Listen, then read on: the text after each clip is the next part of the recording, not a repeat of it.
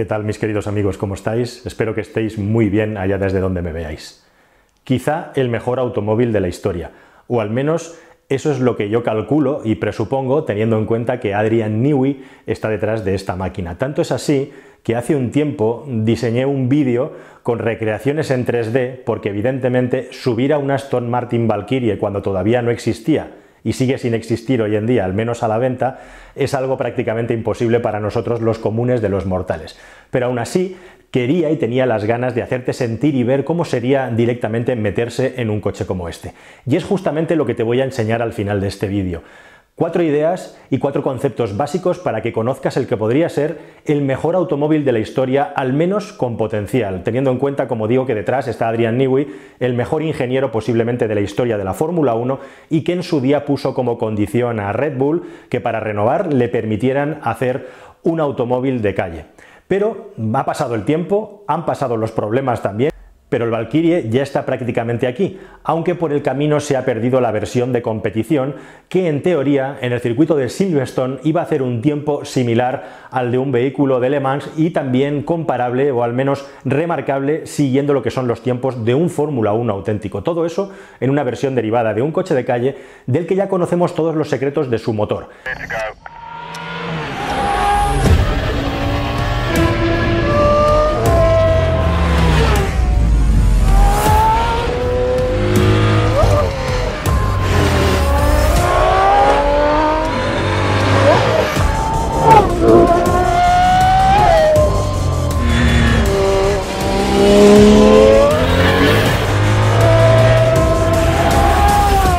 Muy especial y es un vehículo, como digo, que está, bajo mi punto de vista, y esto es un motivo de debate y de polémica, diseñado o predestinado a ser el heredero natural del McLaren F1. Veremos si lo consigue o no, teniendo en cuenta además que Gordon Murray, el que es el padre del McLaren F1, está desarrollando su propio coche, el T50. Y muchas personas dicen que, por supuesto, el auténtico heredero del McLaren F1 es el T50 de Gordon Murray, que es un vehículo también muy especial y que comparte algo con el Aston Martin Valkyrie. Bajo mi punto de vista, teniendo en cuenta toda la infraestructura que tiene detrás y la persona que ha diseñado el coche, el Aston Martin Valkyrie debería de estar por encima del F1. Veremos cuando lleguen estos dos coches y se, comparen cuáles son las sensaciones de conducción, cuáles son los tiempos, en definitiva, cuál coge, digamos, ese marchamo más mítico o gana la carrera por ver cuál de los dos es el heredero natural del McLaren F1. Pero lo que tienen en común estos dos coches, el Gordon Murray eh, T50 y el Aston Martin Valkyrie, es que ambos llevan un motor Cosworth.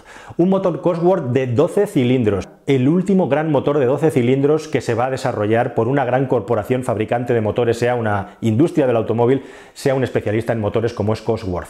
Y por eso merecen ni que sea sea contarte los cuatro datos básicos de este motor porque es apasionante exactamente cómo lo han construido y lo han fabricado y también hay cosas que pueden aplicar, aunque no te lo parezca, a los coches de calle en lo que se refiere a la normativa anticontaminación. Hay algunas cosas interesantes que contar, pero primero de todo lo que impresiona por encima de todo, la potencia que se ha conseguido con un motor de 12 cilindros a 65 grados de inclinación, nada menos que 1000 caballos a 10.500 revoluciones en un motor que es capaz de girar hasta las 11.100 revoluciones en el caso del Valkyrie. El caso del Gordon Murray es totalmente distinto porque aquí han decidido hacer un motor más pequeño para reducir el peso. Estamos hablando de un 4 litros redondeando que va a estar alrededor de los 650 caballos de potencia y que es capaz de subir hasta las 12.100 revoluciones por minuto, de girar todavía más alto que el Valkyrie. Pero me voy a quedar con el Valkyrie y sus 1000 caballos, que es verdaderamente un hito en lo que se refiere a relación entre potencia y cilindrada, 6.5 mil caballos. Además de esto, el coche va a llevar una unidad híbrida acoplada al motor que se ha encargado de desarrollar el especialista Rimac, con el señor Mate Rimac, que algún día tendremos que hablar y entrevistar en este canal, por supuesto, para que el vehículo, bueno, pues tenga ese extra de la propulsión eléctrica, pero sobre todo pensando, como en tantos otros coches de este tipo, que pueda circular por zonas con restricciones de tráfico por emisiones, simplemente para tener unos kilómetros de propulsión eléctrica. Pero hablando del motor en sí, hay cosas muy interesantes. Quien haya conducido alguna vez un motor atmosférico potente sabrá lo que es la sensación de poder estrujar estas máquinas y cómo te ofrecen un poco la potencia a la carta, ¿no? Y si ya juntas un motor potente atmosférico y con mucha potencia que es capaz de subir mucho de vueltas, entonces ya la gozada es absolutamente insuperable e inigualable. Parecido a lo que ocurre en el Ford Mustang V8, la versión Bullet, que te contamos aquí con todo lujo de detalles en este canal, por ahí te recomiendo el vídeo. El Aston Martin Valkyrie lleva esto a otro nivel, más o menos redondeando, las cifras no son exactas, pero redondeando, por cada mil revoluciones por minuto que sube el motor tienes 100 caballos disponibles. Que vas a 2000 revoluciones tienes 200 caballos. Que vas a 4000 tienes 400 caballos. Que vas a 9000 revoluciones tienes 900 y pico caballos. Así funciona este motor. Es una cosa verdaderamente fastuosa. Un motor que tiene el máximo torque, el máximo par, el máximo empuje a unos 6.500 giros del motor por minuto con 740 Nm de par. Con todo esto, es un motor además, teniendo en cuenta que como te voy a enseñar a continuación, por favor no te lo pierdas. Y si no te has suscrito todavía, te pido por favor que te suscribas al canal, porque traigo contenidos técnicos muy interesantes, traídos por los propios técnicos que los desarrollan en próximos vídeos. Este vehículo es una especie de cascarón vacío que está pensado para hacer pasar el aire por distintos sitios. Es como una especie de esqueleto. Es un motor que tiene mucho peso en términos absolutos respecto al coche, pero en términos relativos es un motor muy ligero para lo que es un V12. Bueno, pues el motor está colocado de tal manera que forma parte de la integración de la estructura del coche y forma parte del chasis. Es el elemento con mucha diferencia más pesado que hay dentro del vehículo y ayuda a asentarlo contra el suelo y ayuda a la aerodinámica tanto por la posición que tiene como también por una cosa muy curiosa que es que al igual que ocurre con los grandes motores de competición, por ejemplo los Fórmulas 1, este coche, curiosidad, no tiene ni correa de distribución ni cadena de distribución, dos de los elementos, como os contaba en un vídeo anterior, que son más proclives a generar grandes problemas y grandes reparaciones, averías en nuestros coches si no los mantenemos adecuadamente. Bueno, pues este motor, en lugar de tener eso, como ocurre en los motores de competición, lo que tiene son una serie de engranajes eh, dentados que son los que hacen las funciones de la cadena o correa de distribución. Como digo, es algo muy habitual. De hecho, cuando arrancan un automóvil de Fórmula 1 lo hacen con un arrancador manual que gira un engranaje igualmente. Es algo distinto a lo que ocurre en los coches de calle, pero lo que sí que es muy llamativo y curioso haciendo este repaso es el asunto de la contaminación, ¿no? Está claro que el Aston Martin Valkyrie tiene una serie muy limitada, por lo tanto las normas que aplican a los coches de calle no son las mismas, pero aún así tiene que cumplir una serie de normas. Pues hay dos cosas muy curiosas. Este vehículo tiene hasta cuatro catalizadores. Se han diseñado los colectores de escape en grupos de tres cilindros de tal manera que la salida de los gases está agrupado, como digo, en grupos de tres cilindros, tenemos 12 cilindros, por lo tanto tenemos cuatro catalizadores. Y una cosa extremadamente llamativa del motor es que tiene inyección indirecta de gasolina. ¿Y esto cómo es? Si te fijas, vehículos como los Toyota Prius, que son extremadamente avanzados, u otros vehículos de corte híbrido que hay en el mercado, eh, no utilizan inyección directa. Y esto es porque la inyección directa te da mucho más rendimiento, te da mucha más potencia e incluso tiene ventajas asociadas, como que consigue refrigerar mejor los interiores de los cilindros, por lo tanto es muy interesante también para los motores miniaturizados, pero también trae problemas agregados y especialmente problemas con, con la contaminación, con las partículas. Y justamente para evitar tener que poner un filtro antipartículas, aunque a este motor le vendría mucho mejor por rendimiento colocar inyección directa en el interior del cilindro, se ha decidido poner inyección indirecta para controlar mejor la combustión y de esa manera controlar también los gases de escape, gases de escape que por supuesto salen a unas temperaturas locas y que forman igualmente parte del sistema aerodinámico para hacer que el eje trasero se pegue al suelo. En definitiva, el Aston Martin Valkyrie, a pesar de los problemas que ha tenido Aston Martin durante todo el proceso de desarrollo del vehículo, a pesar de que por en medio ha cambiado de dueño y ha perdido el asociado con Aston Martin, es una auténtica lástima, a pesar de que debido a las normativas y a los cambios de normativas en las competiciones de resistencia nos hemos quedado sin esa categoría que iba a tener coches alucinantes y entre ellos un Aston Martin Valkyrie para carreras de resistencia, a pesar de todo eso, y como digo, un vehículo que podría estar destinado a ser el vehículo deportivo más interesante de la historia del automóvil, el mejor coche que se ha fabricado jamás, por supuesto con el permiso del que está el número uno en el podium, que es ahora mismo el McLaren F1. Así que amigos, dicho todo esto, te dejo con la recreación en 3D que diseñé en su momento, espero que lo disfrutes hasta aquí, que forma parte ya del legado cultural de la industria del automóvil y que no puedo esperar para que esté ya en la carretera para ver qué tal va y quién sabe si algún día cumplir el sueño de poderlo conducir.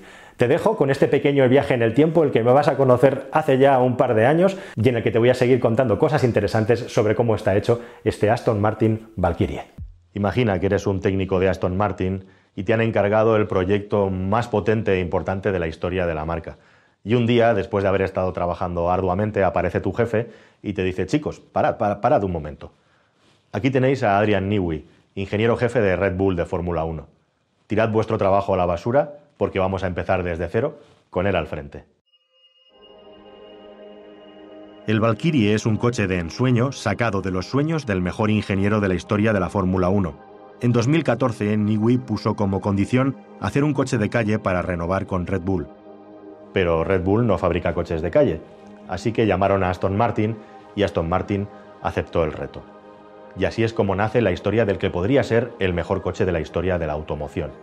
La clave para entender el Aston Martin Valkyrie es una palabra, minimalismo. Comencemos por el interior. Estrecho y con un acceso muy restringido. Está diseñado para que puedas sacar la cabeza y ponerte de pie sobre los asientos para entrar y salir.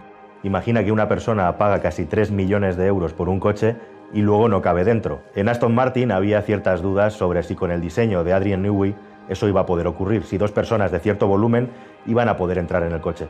Así que para despejarlas construyeron una maqueta a escala 1-1. Y ahí llegó la sorpresa. Sí que es posible.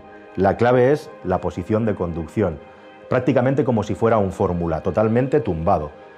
Los pies van ligeramente por encima de la altura de las caderas, y es así como dos personas de cierto tamaño o estatura se pueden embutir dentro de este coche. Para hacerlo más fácil, el volante, que tiene un diseño muy parecido a un Fórmula 1, se puede extraer y además se puede regular, igual que los pedales, como un coche de competición.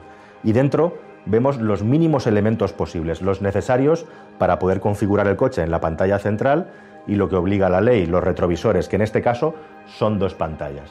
Chasis, por supuesto de fibra de carbono, como los frenos, la dirección hidráulica para tener la máxima sensibilidad y las suspensiones de tipo pushrod, como los Fórmula 1 de Red Bull. Y también activa, mantiene el coche en su posición más balanceada en las curvas. También hubo un debate interesante sobre el motor. Un lógico, más lógico V6 biturbo o un V12 atmosférico prescindiendo del sacrilegio del turbo. Hay que tener en cuenta que Red Bull no fabrica motores y que Aston Martin no tiene un motor a la altura de la idea del coche de Newey. Así que al final se ha recurrido a Cosworth, uno de los mayores especialistas en fabricación de motores de competición, si no el mayor que hay en el mundo. Eso además unido al sistema de propulsión híbrida que ayudará al motor y que además hará que la caja de cambios no tenga marcha atrás. Será el motor eléctrico el que se encargue. Así se ahorra peso. En el mundo del automóvil siempre estamos hablando de esa leyenda de la relación 1 a 1, es decir, que el coche tenga tantos caballos como kilos de peso. En el caso del Aston Martin Valkyrie, el objetivo es que el coche tenga más caballos que kilogramos de peso. Y en eso están trabajando.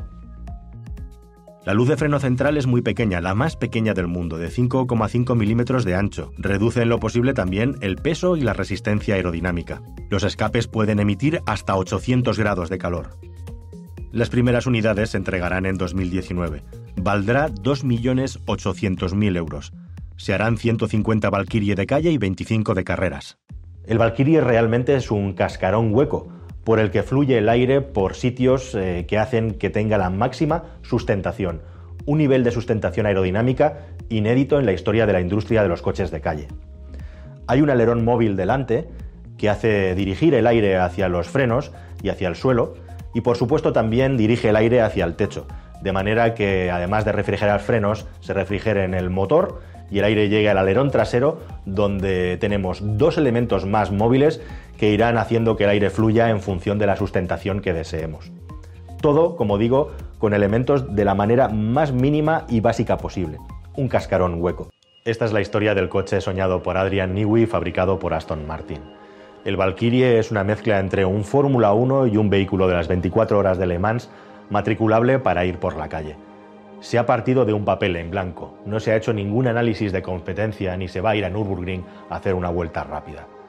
La batalla entre las ideas de Newey y las necesidades de Aston Martin ha sido épica, en palabras de Andy Palmer, el jefe de Aston. Tendremos que esperar hasta 2019 para ver si nos encontramos finalmente ante el mejor deportivo de la historia del automóvil o si al final el listón se puso tan alto que acaba convirtiéndose en una pesadilla. Eso será en 2019, como digo. Hasta entonces, gracias por hacernos soñar contigo, Adrián.